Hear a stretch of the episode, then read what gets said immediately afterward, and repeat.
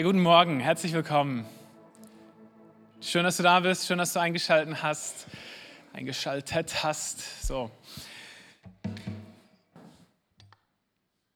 Der Heilige Geist ist heute Morgen hier und will uns begegnen, zu uns sprechen und zwar Gutes, will Gutes aufdecken und uns in Freiheit hineinführen, uns zu Jesus hinführen. Das haben wir jetzt gerade gesungen. Ich hatte mal einen Chef, ähm, nicht meinen letzten, sondern es ist schon lange her, ich hatte einen Chef, der, wenn, wenn ich etwas getan habe, was ihn wütend gemacht hat oder geärgert hat, und das kommt schon ab und zu vielleicht mal vor, bei mir zumindest,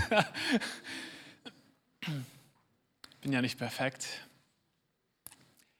dann hat er sehr leise angefangen zu reden. Hat dann gesagt, Andi, es wurde super leise und ich musste mich richtig konzentrieren, dass ich, dass ich seine Stimme höre und, und, und was, er, was er mir jetzt sagen will.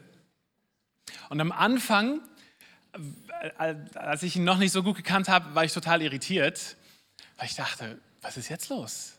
Jetzt wird er so leise und so, hat einen Schwächeanfall, geht es ihm nicht gut.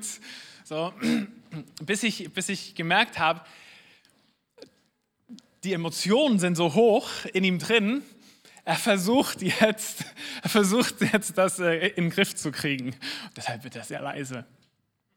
Und, und heute Morgen äh, muss ich, glaube ich, auch versuchen, meine Emotionen ein bisschen in den Griff zu kriegen. Ich habe gemerkt in der Vorbereitung, das Thema, was wir heute haben, das ist mich, mich persönlich, bewegt das ganz fest.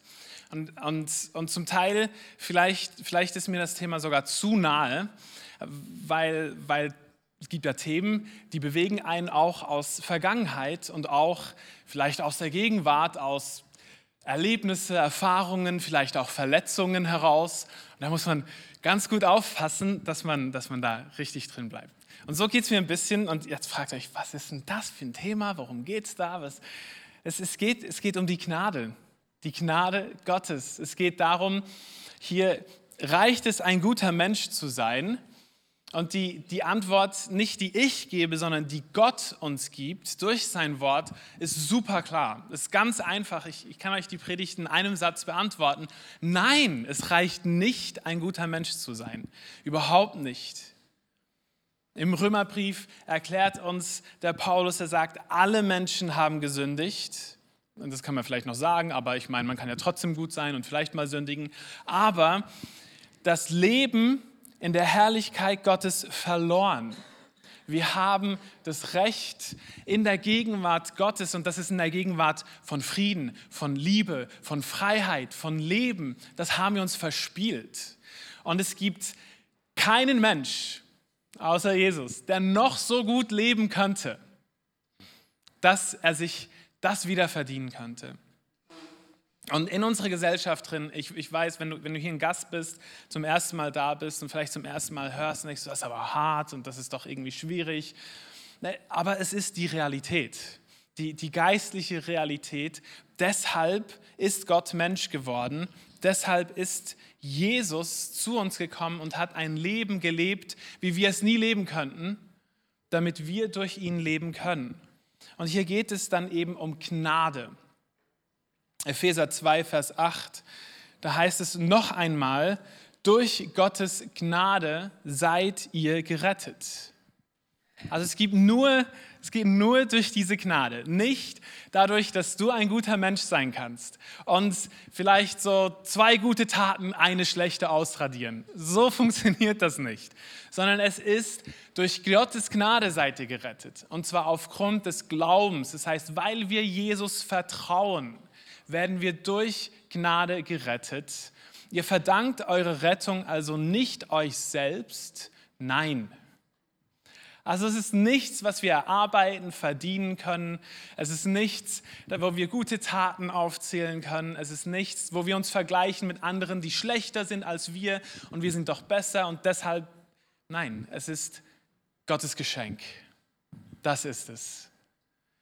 Und, und, und wenn du da bist und das zum ersten Mal hörst, ich gehe davon aus, dass du wahrscheinlich Mühe hast erstmal mit der Vorstellung, dass, dass du kein guter Mensch bist. Ich sage es mal so, wie die Bibel dich sieht. Da hilft uns der Heilige Geist, uns aufzuzeigen, dass wir wirklich, dass wir Jesus brauchen. Und die, die gute Nachricht ist die, dass, dass das Gnade ist, dass ein Geschenk ist. Das ist das Einzige, was wir tun müssen, das Einzige ist, ist zu kapitulieren und zu sagen, ich schaffe es selbst nicht.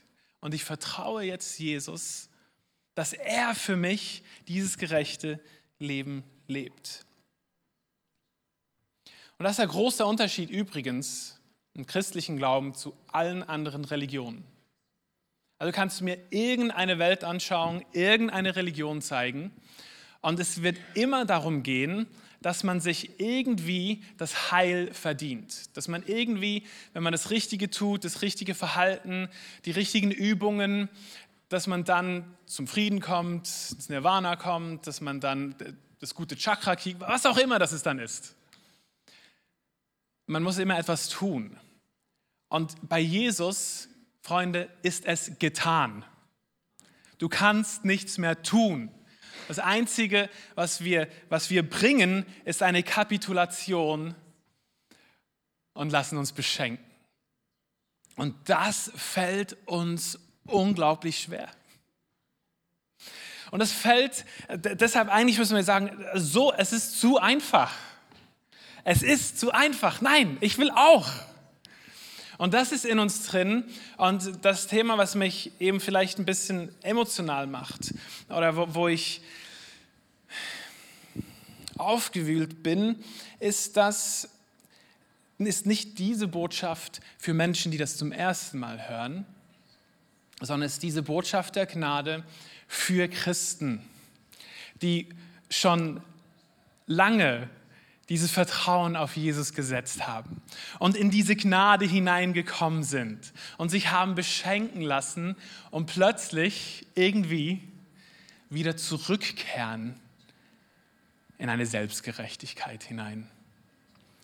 Das, das, das bewegt mich, das wühlt mich auf, weil ich das so viel sehe und mir das so wehtut. Und das ist nichts Unübliches. Also deshalb, ich, ich glaube, wir alle, auch die Christen eben hier, wir alle stehen aktiv in der Gefahr, diese Gnade zu verlassen. Das ist die Versuchung da, wieder zurückzukehren, nicht nur in das, was Jesus getan hat, sondern Jesus hat was getan und ich tue jetzt auch was. Und das Problem hatten eben auch die Galater und deshalb werden wir heute vor allem im Galaterbrief drin sein, im fünften Kapitel. Das könnt ihr euch dann auch mal, vielleicht wenn ihr nach Hause kommt, euch so zu Gemüte führen, könnt das ganze Buch lesen. Also das Brief ist nicht lange ähm, oder eben dieses Kapitel. Ich fange hier mal bei Galater 1, Vers 6 an. Da heißt es, ich kann es nicht fassen, dass ihr euch so schnell von Gott abwendet der euch in seiner Gnade zum ewigen Leben berufen hat, das er in den Menschen durch Christus schenkt. Also es geht hier um diese Gnade, dass wir geschenkt bekommen durch Jesus. Und, und der Paulus, der schreibt in Galatern und so, so schnell seid ihr von da wieder woanders hin. Kannst. Schon folgt ja einer anderen Fremdenlehre, die als gute Botschaft daherkommt und es doch nicht ist. Ihr lasst euch von Leuten täuschen, die die Botschaft von Christus verfälschen. In 3 Vers 1 heißt es, oh ihr unverständigen Galater, wer hat euch verzaubert? Also hier, geht es darum, reicht es ein guter Mensch zu sein, grundsätzlich mal, und dann kann man sagen, nein, es reicht nicht. Und dann nimmt man diese Gnade von Gott geschenkt und, und hier haben die Galater und wir stehen als Christen genau in derselben Gefahr, verzaubert zu werden. Der Begriff, der hier benutzt wird, ist, ist super spannend. Es ist wie man, wenn man verzaubert wird, man hat das Gefühl, ich bin voll richtig jetzt unterwegs. Ich habe ich hab jetzt die Antwort gefunden und ist so in diesem, wie wie mit einem blinden Fleck unterwegs oder mit einem Brett vorm Kopf unterwegs. Und das ist hier das, was geschehen ist. Und ich, ich möchte heute Morgen äh, für uns, dass wir, dass wir bewahrt werden vor einer solchen Verzauberung. Ich möchte, dass wir aufwachen auch als aus so einem falschen Denken. Und dafür habe ich drei Fragen, die ich, oder eine Aussage und zwei Fragen, die ich mit euch anschauen möchte. Das erste ist Selbstgerechtigkeit oder Gnade. Beides geht nicht. Man kann es nicht zusammenführen. Das zweite ist dann, warum ist die Selbstgerechtigkeit überhaupt so eine Versuchung? Weil eigentlich kann man sagen, also Gnade, Geschenk, wunderbar, das ist, das ist easy. Weshalb zieht uns, warum ist eine Versuchung, wieder in Selbstgerechtigkeit hineinzugehen? Und drittens dann, was ist der Unterschied zwischen Selbstgerechtigkeit und befähigender Gnade? Wir werden dann sehen, was Gnade eben alles tut. Und da ist von außen betrachtet, es ist manchmal schwierig zu erkennen, was ist jetzt dahinter. Ist es Gnade, die einen Menschen heilig macht und befähigt, ein, ein gerechtes Leben zu führen? Oder ist dahinter eine Selbstgerechtigkeit? Das ist nicht immer so einfach zu sehen. Und das ist eben, deshalb macht es alles ein bisschen tricky. Ist gut, seid ihr dabei? Okay. Selbstgerechtigkeit oder Gnade, beides geht nicht. Das ist ein, eigentlich eine logische Tatsache. Wenn ich ein Geschenk bekomme, es ist ein Geschenk Gottes und ich dann noch was zahlen will dafür, was tun will dafür, es ist dann nicht mehr ein Geschenk, sondern dann findet ein Austausch statt. Hier die Gnade bedeutet Einbahn, so wirklich nur Einbahn. Auch nicht ein Fahrradweg, der in die andere Richtung führt, sondern es ist rein Einbahn. Und das ist auch das, was in Galater 5, Vers 4 steht. Da heißt es, wenn ihr versucht, mit Hilfe des Gesetzes vor Gott gerecht dazustehen, habt ihr euch aus der Verbindung mit Christus gelöst. 5 Vers 4 und euer Leben steht nicht mehr unter der Gnade.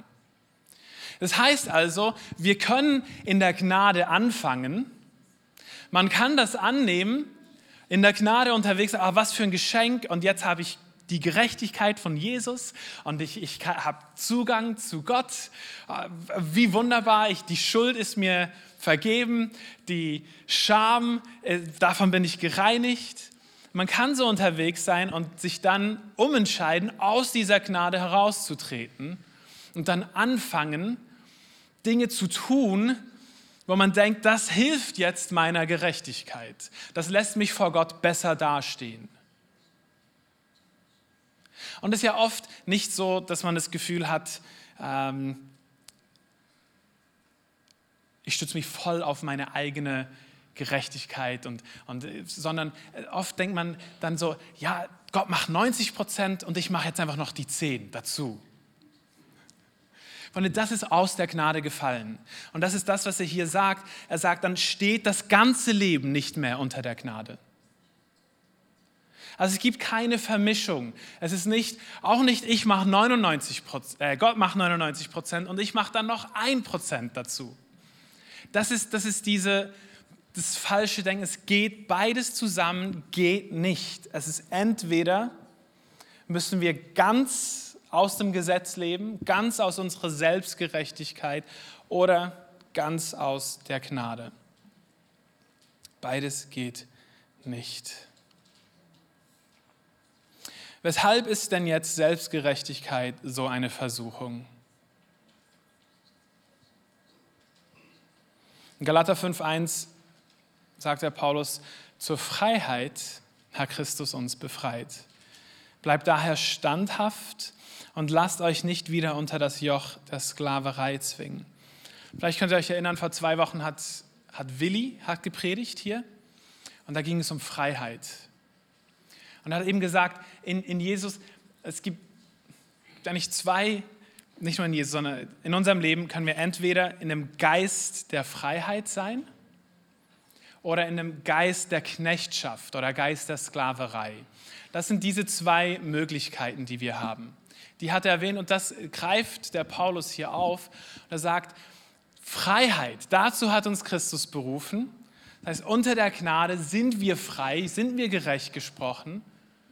Und deshalb sollen wir jetzt standhaft bleiben und nicht wieder zurückgehen in dieses Joch der Sklaverei. Und was ist das Joch der Sklaverei? Also die Sklaven, die dachten ja, wenn, ich, wenn, du, wenn du Sklave bist, wenn du Knecht bist, wenn ich hart genug arbeite, wenn ich meinen Job richtig gut mache, über viele, viele Jahre hinweg, dann verdiene ich mir vielleicht einmal die Freiheit.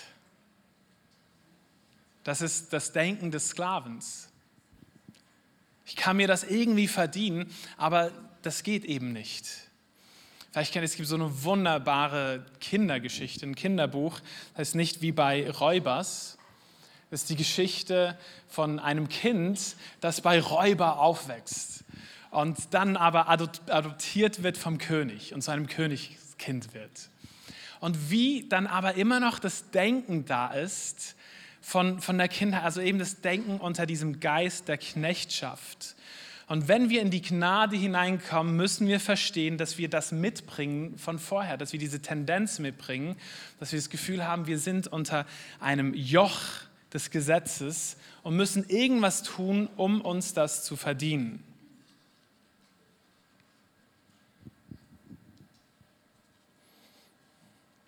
Kindschaft, die bekommt man, die verdient man nicht. Meine Kinder, die haben nichts gearbeitet, nichts getan, dass sie meine Kinder sind. Sie sind es. Es ist, es ist einfach, es ist Tatsache, es ist so. Es ist unverdient, dass sie das sind, auch wenn sie es manchmal nicht sein wollen. Sich eine andere Familie wünschen. Aber sie, Kindschaft bekommt man. Wenn wir Kinder Gottes werden durch Jesus, es ist der Geist Gottes, der uns adoptiert in die Familie Gottes hinein, aufgrund von der Gerechtigkeit von Jesus. Dann, dann wie, das können wir uns nicht verdienen. Dann wäre es keine Kindschaft mehr. Dann wäre es eben ein, ein Austauschverhältnis. Und da merkt man dann jetzt, wenn man auf diese Frage wirklich eingehen will, warum ist die Selbstgerechtigkeit eine Versuchung?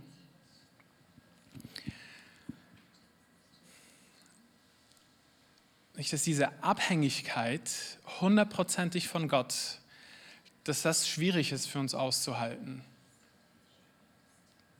Weil wir gerne selbst einen Anteil hätten, dass, dass wir gerecht werden und gerecht sind. Und das, meine Freunde, das hat mit Stolz zu tun. Das hat damit zu tun, dass, dass ich selbst, ich muss auch einen Teil tun. Die Selbstgerechtigkeit ist eine Versuchung, weil wir es selbst in der Hand haben wollen. Wir wollen Unabhängigkeit von Gott.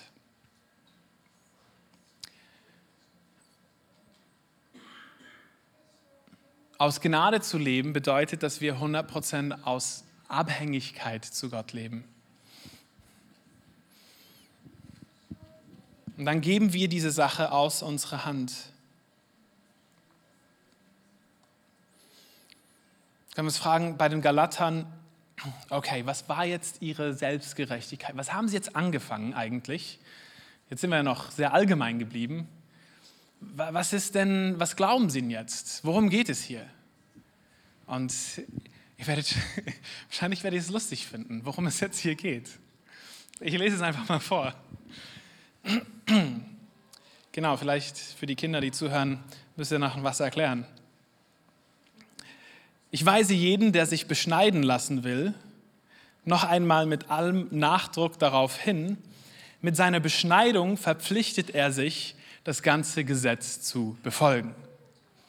Es, die Selbstgerechtigkeit hier ging um Vorhaut. Freunde, also das, und deshalb meine, auch meine Emotionalität manchmal so oft bei der Selbstgerechtigkeit, es geht um so furchtbar banale Dinge.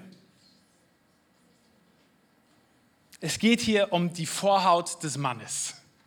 Und wenn ich die jetzt schneide, abschneide oder nicht abschneide, wie gerecht stehe ich vor Gott? Und kann ich vor Gott gerecht dastehen, wenn ich das nicht abgeschnitten habe? Das ist doch, also, ist vielleicht Unbehagen bei einigen von euch, aber das ist das, darum geht es hier. Und natürlich aus, aus dem jüdischen Kontext heraus war das in diesem alten Bund, war es das Zeichen des Bundes. So, das ist das Zeichen dafür, dass ich mit Gott in einem Bund stehe im Alten Testament. Aber jetzt haben wir Christus und wir haben jetzt ein anderes Zeichen. Und es ist nicht mehr die Vorhaut, die beschnitten ist, sondern unsere Herzen werden beschnitten und wir haben das Vorpfand des Heiligen Geistes. So, und das ist, also, ich bin dankbar, in dieser Zeit zu leben. Das ist auch gut, oder? Als Mann zumindest.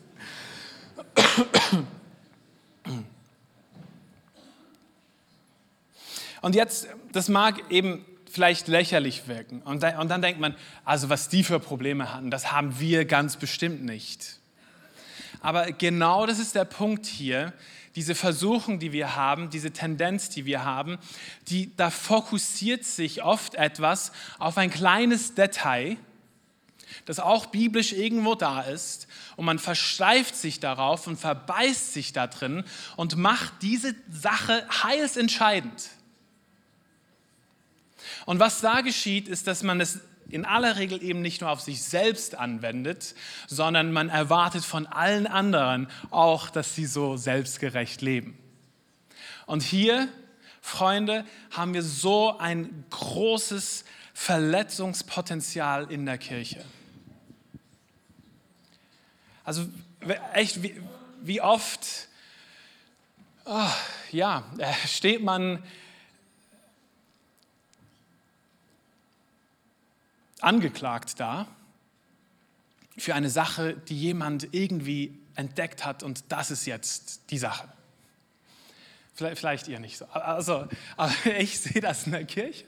Diese Gefahr ist nicht nur für uns selbst, dass wir aus dieser Gnade fallen, sondern die Gefahr ist eben da, dass, dass dieser Geist der Selbstgerechtigkeit oder der Gesetzlichkeit, das Gift für uns als Kirche.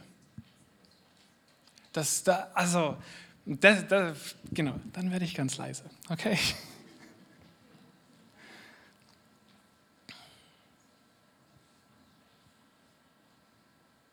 Ich könnte aufzählen, alles mögliche Sachen. Beispiele, Gebet. Also wenn wir nicht so viel beten, dann kann Gott nichts tun.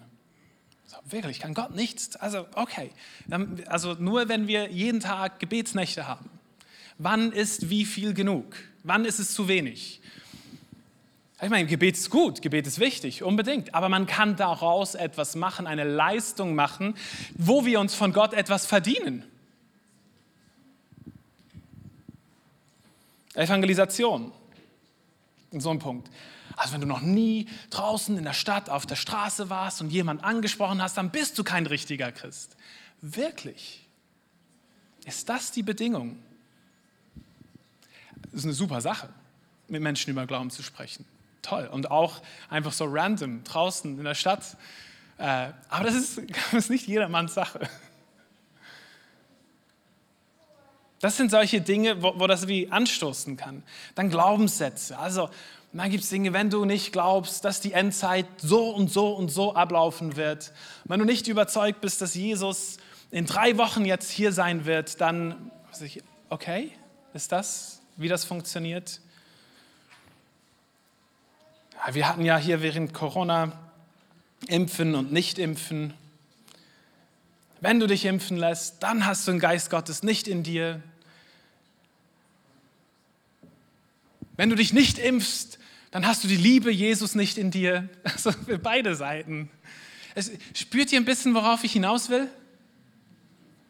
Merkt ihr, dass wir da nicht das ist nicht ein Thema, das uns nichts angeht, sondern es geht uns hier ganz real etwas an.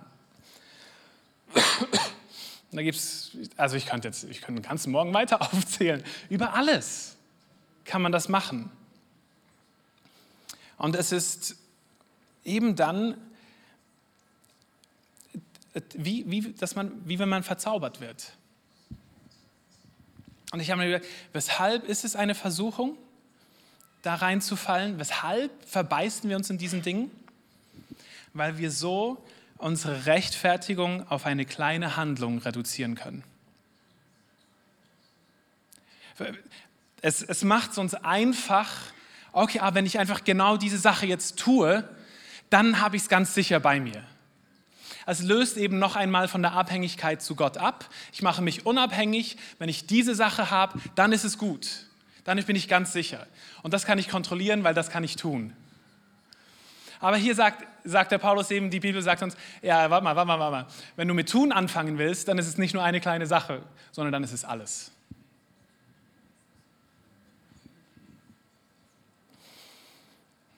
Wir sehen dann den Spieß im Auge des anderen und den Balken im eigenen Augen, den, den haben wir nicht bei uns. Das ist das Gleichnis, was Jesus bringt in der Bergpredigt am Ende.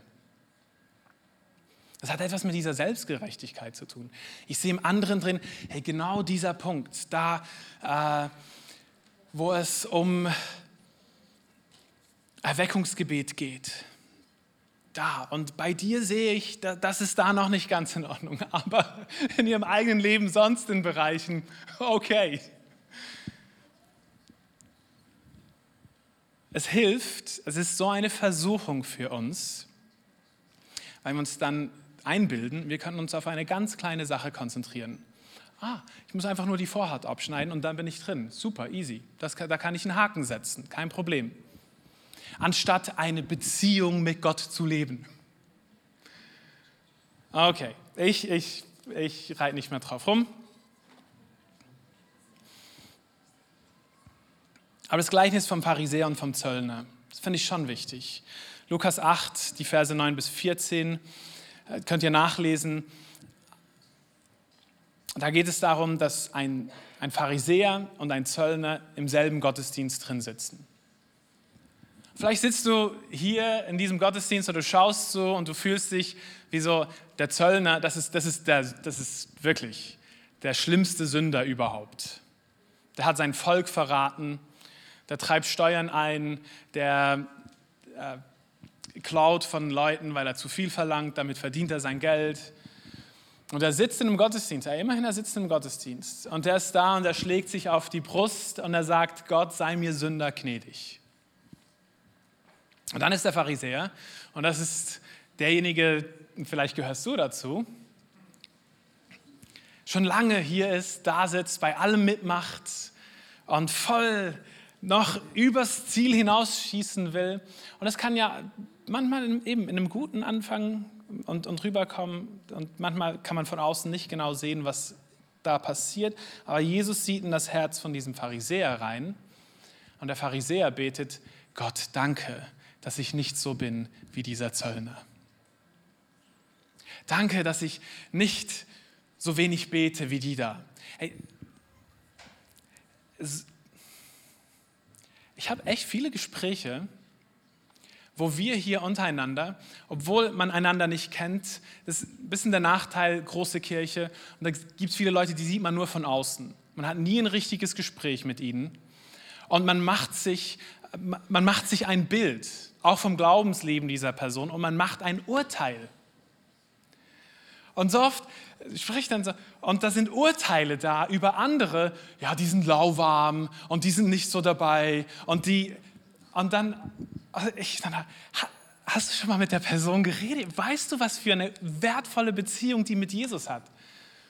Und vielleicht, vielleicht ist das Ruhegesicht nicht so glücklich, aber das sieht man ja nicht von. Also Freunde, das ist echt, das ist, das ist eine Sache, die uns betrifft, okay? Ich liebe die, so die einen Gemeindeferien, ähm, jetzt Zollhausferien ist das der richtige Begriff, glaube ich. die wir hatten vor ein paar Jahren. Da waren wir eine kleine Gruppe, da waren wir nur 60, 68 Personen, glaube ich. Und da, das war so eine Atmosphäre, da kam jeder mal dazu, mit jedem zu reden. Und die Rückmeldungen waren, waren fast durchgängig für so, oh, krass, ich wusste von der Person gar nicht, wie die mit Gott so unterwegs ist und was die alles erlebt mit Gott. Und alle voneinander waren begeistert von dem, den Christus im anderen drin zu entdecken und waren überführt davon, was für Urteile man hat über Personen, die man gar nicht kennt, einfach nur sieht vielleicht mal einem Sonntag. Und das ist genau das, was hier bei diesem Pharisäer geschieht. Danke, dass ich nicht so bin wie dieser Zöllner. Und vielleicht ist nicht der Zöllner, sondern sonst irgendjemand hier. Und Jesus sagt dann, ich sage euch, der Zolleinnehmer war in Gottes Augen gerechtfertigt, als er nach Hause ging, der Pharisäer jedoch nicht. Also woran wurde es jetzt gemessen, die Gerechtigkeit an dem, was sie tun? Weil der Pharisäer tut vom Gesetz eigentlich, hat man das Gefühl, äußerlich zumindest alles. Die Rechtfertigung liegt darin, in der Demut und dem Bekenntnis, ich brauche deine Gnade.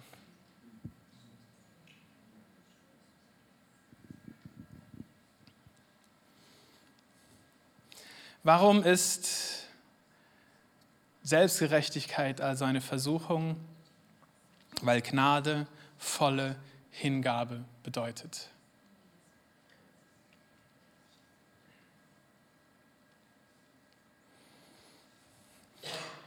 Ich lese hier vor Tim Keller, ein, das ist ja nicht, ist immer noch Pastor, aber leitet nicht mehr die Redeemer Church in New York City, die er lange geleitet hat. Ich, ich lese euch kurz was vor, was er hier schreibt von einer Begegnung mit einer Frau, wo es um das Thema ging.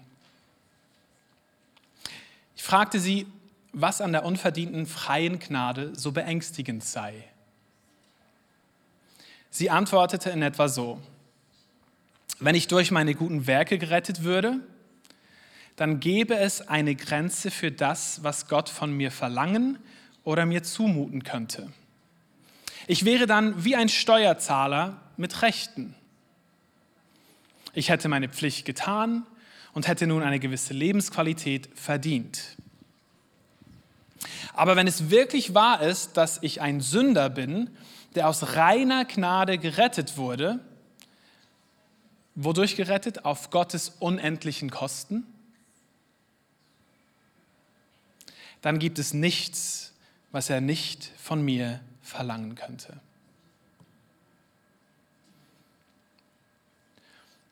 Deshalb ist Selbstgerechtigkeit eine Versuchung. Wenn es so ist, dass wir nur aus Gnade gerettet werden, von diesem unendlich teuren Blut von Jesus, dann, dann bedeutet das, dass wir uns ganz hingeben und dass er alles von uns verlangen kann. Und das ist das, was Jesus tut. Er sagt, wer mir nachfolgen will, der muss bereit sein, sein Leben für mich hinzugeben. Das ist alles.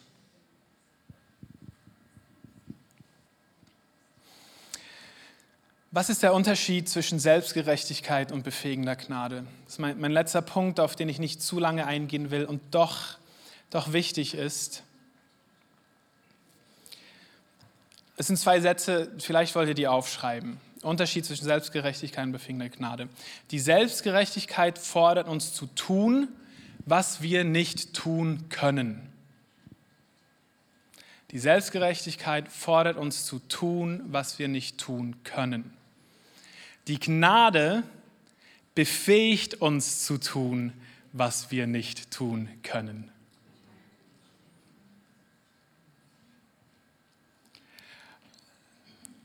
Ich sage es noch einmal, Selbstgerechtigkeit fordert uns zu tun, was wir nicht tun können.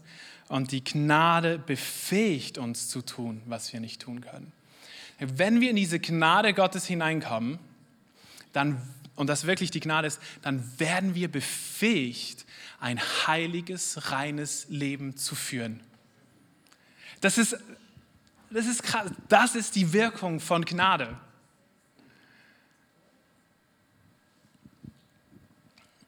Galater 5, Vers 7 sagt der Paulus, ihr kamt so gut voran.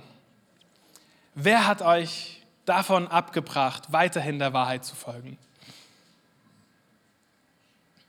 Vers 12 dann, sollen doch jene Leute, die euch aufhetzen, so konsequent zu sein, ah nein, sollen doch jene Leute, die euch aufhetzen, so konsequent sein, jetzt kommt der Paulus, der ist einfach, und sich nicht nur beschneiden, sondern auch gleich noch kastrieren lassen. Und worauf er hier hinaus will, ist das Problem, die, die Selbstgerechtigkeit fordert uns zu tun, was wir nicht tun können. Das heißt also, wie viel Vorhaut genau muss abgeschnitten sein, dass man dann gerecht ist? Ist es ein Millimeter? Sind es drei?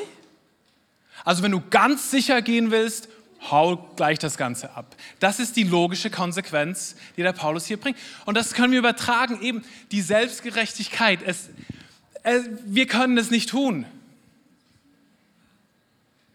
Das ist ein Trugschluss, ein Selbstbetrug, wenn wir das Gefühl haben, durch irgendeine solche Sache uns gerecht zu machen. Die Gnade befähigt uns zu tun, was wir nicht tun können. Und es sind jetzt wunderschöne Verse, die, die, wo uns Paulus hilft, um zu zeigen, okay, wie leben wir denn? Weil jetzt könnte man sagen, ja gut, also ähm, das heißt, wenn wir Gnade Gottes vermehren wollen, dann sündigen wir einfach noch mehr und wir ändern nichts an unserem Leben. Das ist eben nicht das, was Glaube, Vertrauen in Gott bedeutet. Und wenn Gnade hineinkommt, dann werden wir befähigt, etwas zu tun, was wir sonst nicht tun können. Galater 5 ab Vers 4. Wenn ihr versucht, mit Hilfe des Gesetzes vor Gott gerecht dazustehen, habt ihr euch aus der Verbindung mit Christus gelöst. Das habe ich schon erwähnt. Und dann erklärt er, wie das funktioniert mit der Gnade. Wir hingegen warten auf die Gerechtigkeit, die Gott für uns bereithält. Und diese Hoffnung verdanken wir dem Geist Gottes, also der Heilige Geist, der in uns ist. Und sie ist uns aufgrund des Glaubens geschenkt. Das ist unsere Beschneidung. Das ist das Zeichen des Bundes. Wir haben den Geist Gottes, der in uns lebt. Und was tut er? Denn wenn jemand mit Jesus Christus verbunden ist, spielt es keine Rolle, ob er beschnitten oder unbeschnitten ist. Spielt keine Rolle, wie viel du betest, keine Rolle, wie viel du evangelisierst, keine Rolle, was du über Endzeit denkst, keine Rolle, ob du geimpft oder ungeimpft bist, es spielt keine Rolle. Das Einzige, was zählt, und jetzt kommt es, was zählt denn? Es zählt der Glaube. Und was für ein Glaube, was für ein Vertrauen auf Jesus? Ein Glaube, der sich durch tatkräftige Liebe als echt erweist. Also es ist nicht irgendein Glaube, es ist nicht einfach, ich denke jetzt und dann ist es, sondern es ist ein Glaube, der uns so verändert und befähigt, in tatkräftiger Liebe zu leben. Tatkräftig heißt, man tut etwas.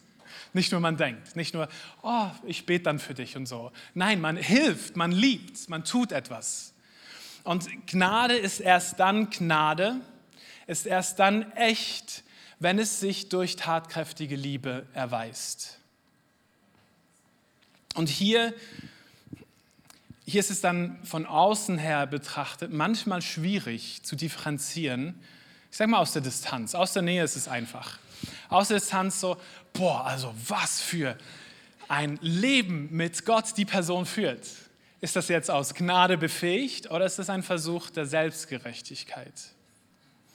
Aber ich kann euch sagen, das braucht zwei, drei Minuten im Gespräch. Und dann spürt man entweder Liebe, die dir entgegenkommt, eine Barmherzigkeit, ein Verständnis davon, dass es wirklich Gnade ist.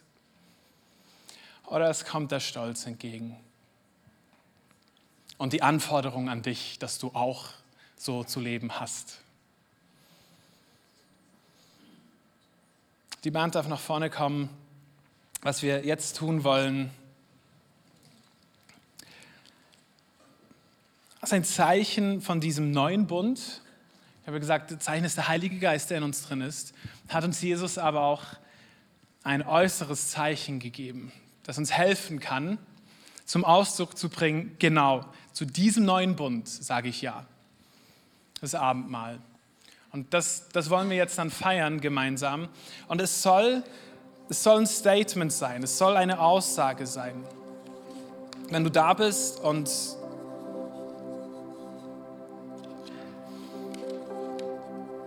du für dich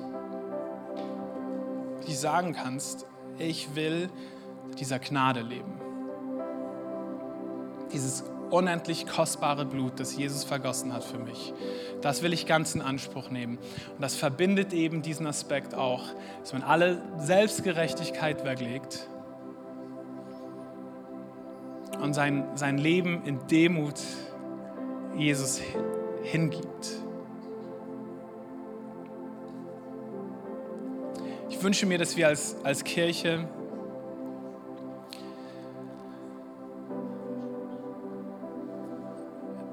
wir uns in dieser Freiheit bewegen. Die Freiheit, die uns der Geist Gottes gibt.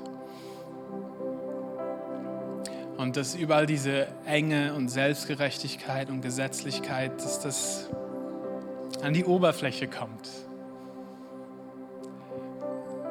Und wir davon auch frei werden dürfen. Ich hatte Zeit in meinem Leben, da habe ich das entdeckt in mir. Und davon kann man auch umdrehen und wieder zurück, voll in die Gnade rein. Dazu lade ich dich ein, wenn du da bist, zuschaust vielleicht und, und du, hast, du hast Jesus noch gar nicht vertraut. Es ist Gnade, es ist ein Geschenk, das, das für dich da ist. Das kannst du heute annehmen. Dafür musst du nichts tun, außer zu kapitulieren und zu sagen, hier bin ich. Jesus, komm, deiner Gnade in mein Leben hinein. Ein einfaches Gebet. Die Gebetshelfer dürfen anfangen zu verteilen und ich werde für dieses Abendmahl beten und für uns als Kirche diesen Moment, dass wir, wo wir uns bewusst abhängig machen von der Gnade Gottes und uns befähigen lassen, der Liebe zu leben. Jesus, ich danke dir, dass du bereit warst, diesen Preis zu bezahlen für uns. Dass das, was das Gesetz von uns verlangt, und wir nicht tun können, dass du das getan hast für uns und dass wir heute das in Anspruch nehmen dürfen. Und ich bete für uns als Kirche, dass wir frei werden von allen Vorstellungen und allen stolzen Herzenshaltungen, wo wir uns einreden, wir können etwas dazu geben. Wir bekennen, wir können nichts dazu tun. Wir sind ganz abhängig von dir und deiner Gnade. Amen.